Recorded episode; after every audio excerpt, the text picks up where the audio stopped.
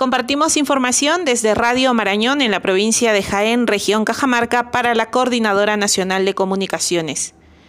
24 de 50 personas intervenidas en un coliseo de gallos de la ciudad de Jaén dieron positivo a COVID-19. Este fin de semana que nos deja exactamente el sábado 5 de septiembre, brigadas de la subregión de salud Jaén llegaron hasta la dependencia policial de esta ciudad para realizar la prueba de descarte de COVID-19 a 50 personas que habían sido intervenidas horas antes por la policía y el ejército, de las cuales sorprendió que 24 de las 50 dieran positivo a esta mortal enfermedad.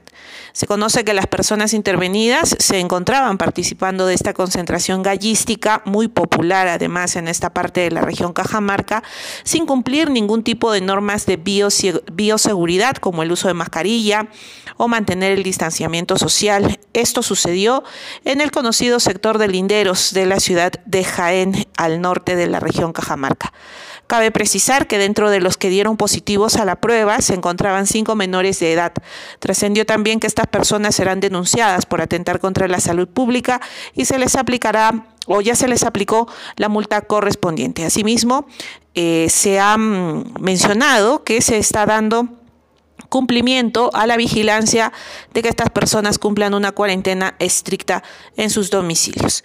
Es información que compartimos desde Jaén en Cajamarca. Radio Marañón, María Luisa Álvarez, para la Coordinadora Nacional de Comunicaciones.